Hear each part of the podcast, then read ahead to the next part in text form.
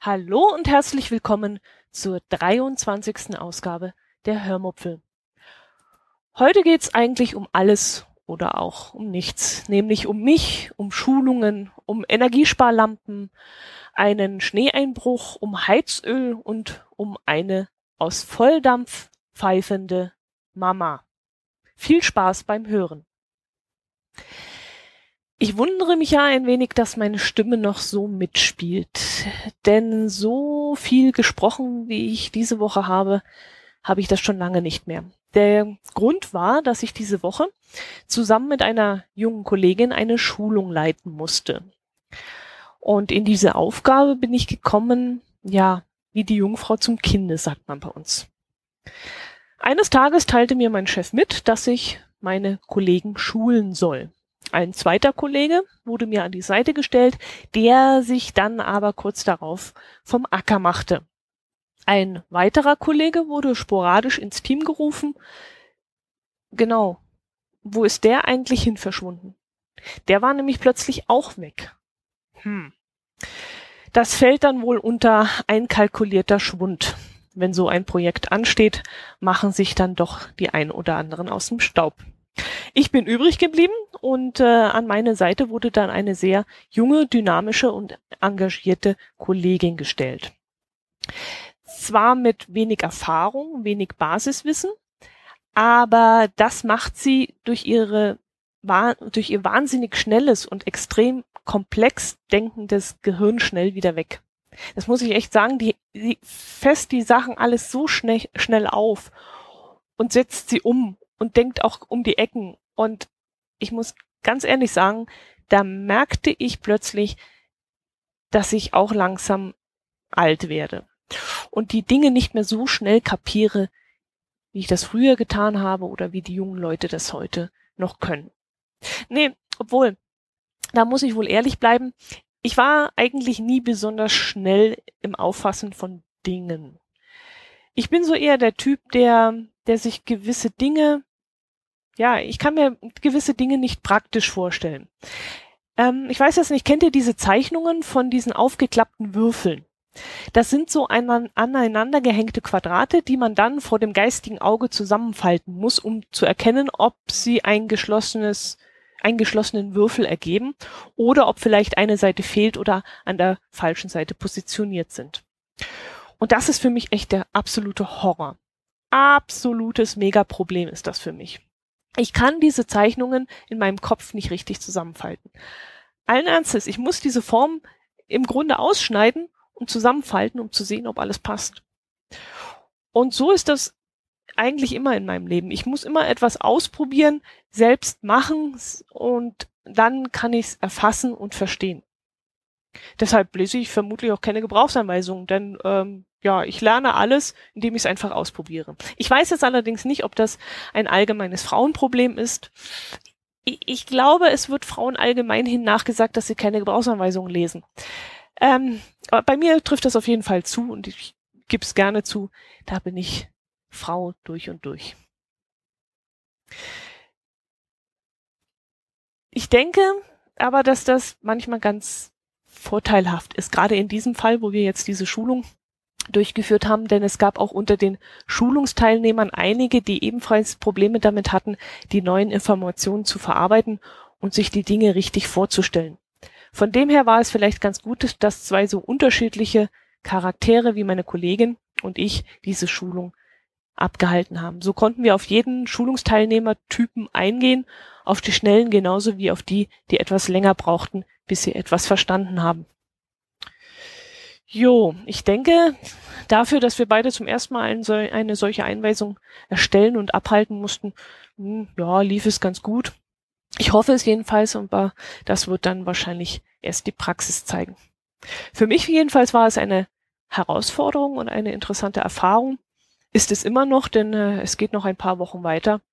Und ja, wenn das dann rum ist, Leute, danach bin ich absolut urlaubsreif. Ha, Urlaub. Da freue ich mich schon riesig drauf. Um abends dann ein wenig zu relaxen und mich zu entspannen, habe ich schon mal angefangen, ein paar Pläne zu machen. Wir werden vermutlich wieder Richtung Norddeutschland fahren, vielleicht Richtung Schwerin oder an die Ostsee. Kühlungsborn ist immer wieder eine Reise wert oder vielleicht Potsdam. Oh ja, nach Potsdam möchte ich ja auch mal wieder. Naja, wir haben ja noch ein paar Wochen Zeit und das wird sich sicherlich ergeben und bis dahin kann ich so ein bisschen Pläne schmieden. Hm, auf jeden Fall ist es bis dahin schön warm, bis wir endlich in Urlaub fahren. Das wird dann Ende Mai, Anfang Juni sein. Hm, habt ihr auf Twitter mein Foto gesehen, das ich diese Woche eingestellt habe? Das war nämlich das, das krasse Gegenteil von dem, was man sich jetzt wünscht. Ich glaube, das war am Montag. Ja, am Montag war es. Ähm, ich habe ein Bild eingestellt vom Neuschnee. Es hat bei uns am Sonntag und in der Nacht auf Montag circa 15 bis 20 Zentimeter Neuschnee hergeschneit.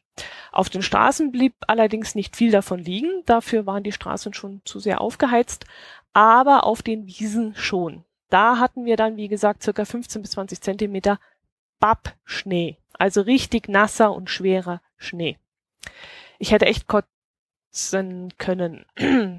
naja, es war ja damit zu rechnen. Bei uns ist der Winter erst Ende Mai zu Ende. Bis dahin müssen wir noch mit allem rechnen. Und äh, ja, die Heizung läuft bei uns auch noch auf Hochtouren. Ähm, übrigens Heizöl. Heizöl war diese Woche recht billig, um, ich glaube unter 80 Cent inklusive Märchensteuer muss das gewesen sein. Äh, wenn das mit der Krim so weitergeht, das, ja, wer weiß, dann werden die Preise vermutlich wieder anziehen und äh, ja, wer jetzt gerade tanken muss, der sollte das vielleicht mal ins Auge fassen. Ein Kollege von mir musste jetzt renovieren und hat deshalb auf Pelletheizung umgestellt. Er hat gesagt, dass er im Jahr circa 6,6 Tonnen Pellets benötigen wird, was einem Preis von ungefähr 1800 Euro entspricht. Damit würde er dann 50 Prozent sparen, sagt er. Würde er mit Öl heizen, müsste er nämlich 3600 Euro und mehr im Jahr hinlegen.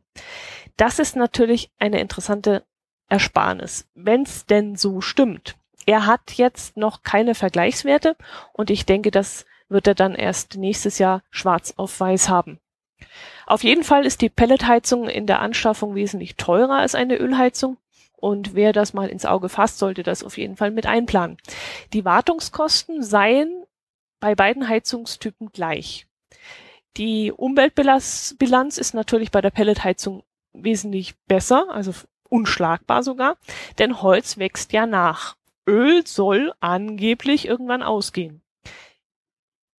Wie schnell das Holz allerdings nachwachsen kann, wenn wir alle, also komplett alle umstellen würden, und jetzt mit Pellets heizen würden, ich weiß es nicht. Außerdem, wo kommt denn das Holz her? Ich habe mal in einem Fernsehbericht gesehen, dass es noch wahnsinnig viel Holz in, in Europa und in Deutschland gibt. Wir hören aber gleichzeitig Berichte von Abholzungen der Regenwälder. Also irgendwie kriege ich das in meinem Kopf nicht zusammen. Bei uns gibt es noch genügend Holz, woanders wird es abgeholzt, woanders beeinflusst es das Klima. Jetzt frage ich mich doch, beeinflusst das Abholzen unserer Wälder nicht das Klima? Äh, ja. Vielleicht, vielleicht ist eine breite Streuung das Beste, wie beim Aktienkauf. Da rät man ja uns auch ständig, dass man auf mehrere Pferde setzen soll. Also eine Kombination aus allem zusammen, zum Beispiel auch mit Solaranlagen, Ah, Solaranlagen, dann sind wir wieder beim Thema. Also müssen wir doch die schönen Allgäuer Wiesen mit Solaranlagen zukleistern. Hm, ja, okay. Ähm, habt ihr bei Twitter gesehen? Ich habe auch ein Bild eingestellt. Nein, ich habe das Bild nicht eingestellt. Ich werde es noch einstellen. Genau. Ich habe nämlich diese Woche ein Bild äh, gemacht von einem Solarfeld. Einem von vielen, die jetzt ständig auf unseren Feldern installiert werden. Also wir gehen jetzt weg von den Kühen, die auf den Weiden stehen, die sind jetzt alle in den Stall verbannt und werden dort mit Kraftfutter gefüttert. Und äh, hin zu den Solarfeldern. Tja, manchmal könnte man wirklich verzweifeln. Wir Men Menschen schaffen uns auf jeden Fall irgendwann mal selber ab. Ja. Apropos Energiesparen. Ich habe mich immer noch nicht an die neuen LED-Lampen gewöhnt, die wir bei uns in der Wohnung installiert haben. Ich habe euch ja letzte Woche davon berichtet. Also die Lampen im Arbeitszimmer, die alles so in ein bisschen orangenes Licht tauchen, die sind ja noch okay. Auch die grün-blau schimmernden Lampen in der Küche, da habe ich mich dran gewöhnt. Sie sind zwar immer noch arg hell, gerade morgens, wenn man so die Augen noch nicht richtig aufkriegt, aber okay, daran habe ich mich gewöhnt. Nur die Strahler in unserem Hausflur. Das geht wirklich gar nicht. Ich zucke noch immer jedes Mal zusammen, wenn ich das Licht im Hausflur anknipse. Ein furchtbares, scharfkantiges, grelles Spottlicht. Jede Ecke, jede Kante, ob von der Garderobe oder von den Türstöcken, wirft lange, scharfkantige, ekelhafte Schatten. Nee, da müssen wir uns echt irgendwas anderes einfallen lassen. Es kann so absolut nicht bleiben. Äh, wir müssen uns was einfallen lassen, sagte ich gerade wir. Ich mache das ganz anders, nämlich typisch Frau. Ich jammere mal eine Zeit lang so lange und so laut rum, bis dann irgendwann meine bessere Hälfte die Nase davon voll hat und das Problem löst. Was wollte ich euch denn noch erzählen? Ähm, mm, mm, mm, mm. Ah, meine Volldampf pfeifende Mama, genau. Das ist echt eine coole Story. Mm, meine Mama und ich telefonieren jeden Tag. Sie wohnt nicht bei uns und wir haben schon vor vielen Jahren eingeführt, dass wir jeden Tag miteinander telefonieren. An den geraden Wochentagen rufe ich bei ihr an, an den ungeraden Tagen ruft sie an. Das hat einen anderen Hintergrund. Ich hatte, ich bin mit meinem Bruder aufgewachsen und wir haben uns immer über das Fernsehprogramm gestritten. Und da haben meine Eltern irgendwann mal eingeführt, der eine darf an den geraden Tagen, der andere an den ungeraden. Ich habe mir damals die ungeraden Tage ausgesucht und das war eine super tolle Idee. Es war eher Zufall. Es, ähm, ja, es hat sich nämlich hinterher herausgestellt, dass ich dann immer am 31. des Monats und gleich darauf am 1. das Fernsehprogramm bestimmen durfte. Jo, und jetzt haben wir das also mit meiner Mutter eingeführt vor vielen Jahren. An den ungeraden Tagen ruft sie an und ich an den geraden. Da muss ich nämlich am 31. und am 1. nicht anrufen. Hm, man kann es also auch so hinbiegen. Ich habe das damals eingeführt, hm, damit wir jeden Tag wissen, dass es meiner Mutter gut geht. Hören wir mal nicht von ihr, würde ich sofort losfahren und bei ihr nach dem Rechten sehen. Und nun hat sie mir in einem dieser Telefongespräche diese Woche erzählt, nee, letzte Woche, dass sie ständig von einer ominösen 089 Nummer angerufen werden würde. Die Vorwahl und die ersten Ziffern der Durchwahl seien zu sehen, aber sie kennt sie nicht. Sie sei auch nie ans Telefon rangegangen, wenn sie die Nummer gesehen hat, aber die Anrufe kämen mehrmals am Tag und meist würde der Anrufbeantworter rangehen. Dann würde aber keiner drauf sprechen. Ich habe dann mal im Internet nach der Nummer gegoogelt und bin auf eine Firma gestoßen, die Versicherungen verkaufen will. Aha. So eine also. Jetzt gibt es ja zwei Möglichkeiten. Ich habe mir dazu von der Bundesnetzagentur ein Formular ausgedruckt, auf dem ich Inform Informationen zu diesen Anrufen festhalte. Also wenn bei uns so ein Anruf mal reinkommt, dann schreibe ich die Uhrzeit auf, schreibe die Telefonnummer, wenn sie übertragen wird, auf, schreibe ja das Datum auf, wann, wann der Anruf reinkam. Besonders wichtig sind dann aber auch die Angaben wie der Name der Person, die anruft, der Name der Firma, die diese Person vertritt und der Grund des Anrufs. Und spätestens dann, wenn ich diese Fragen stelle, diese drei Fragen, habe ich nämlich ein Problem. Wenn man nämlich mehr als drei Fragen stellt, werden die Personen auf der anderen Seite hellhörig. Es passiert mir dann oft, dass sie dann ohne irgendeinen Kommentar sofort auflegen. Der Vorteil ist dann allerdings, die rufen garantiert nicht mehr an. Komischerweise löschen die nach diesem Anruf unsere Nummer aus ihrem gekauften Nummernverzeichnis. Zurück zu meiner Mama. Jetzt kann man ja einer alten Frau natürlich nicht zumuten, dass sie diese Fangfragen stellt. Mir gelingt es ja auch nur recht selten. Wie gesagt, spätestens nach der dritten neugierigen Gegenfrage stutzt die Person am anderen Ende. Ich kann also diese Informationen niemals an die Bundesnetzagentur weiterleiten, weil spätestens dann legt die Person auf und ich höre nichts mehr von ihr. Also habe ich meiner Mama den Tipp gegeben, eine Trillerpfeife neben das Telefon zu legen. Und wenn sie die Nummer erkennt, soll sie laut in den Hörer pfeifen. Den Tipp habe ich mal bekommen, als ich, mm, ja, als ich nächtliche Anrufe erhalten habe. Und äh, ja, ich dachte mir, das kann man ja jetzt mal ausprobieren, das kann sich mal ausprobieren. Und meine Mama war dann auch sofort dabei und hat diesen Spaß mitgemacht.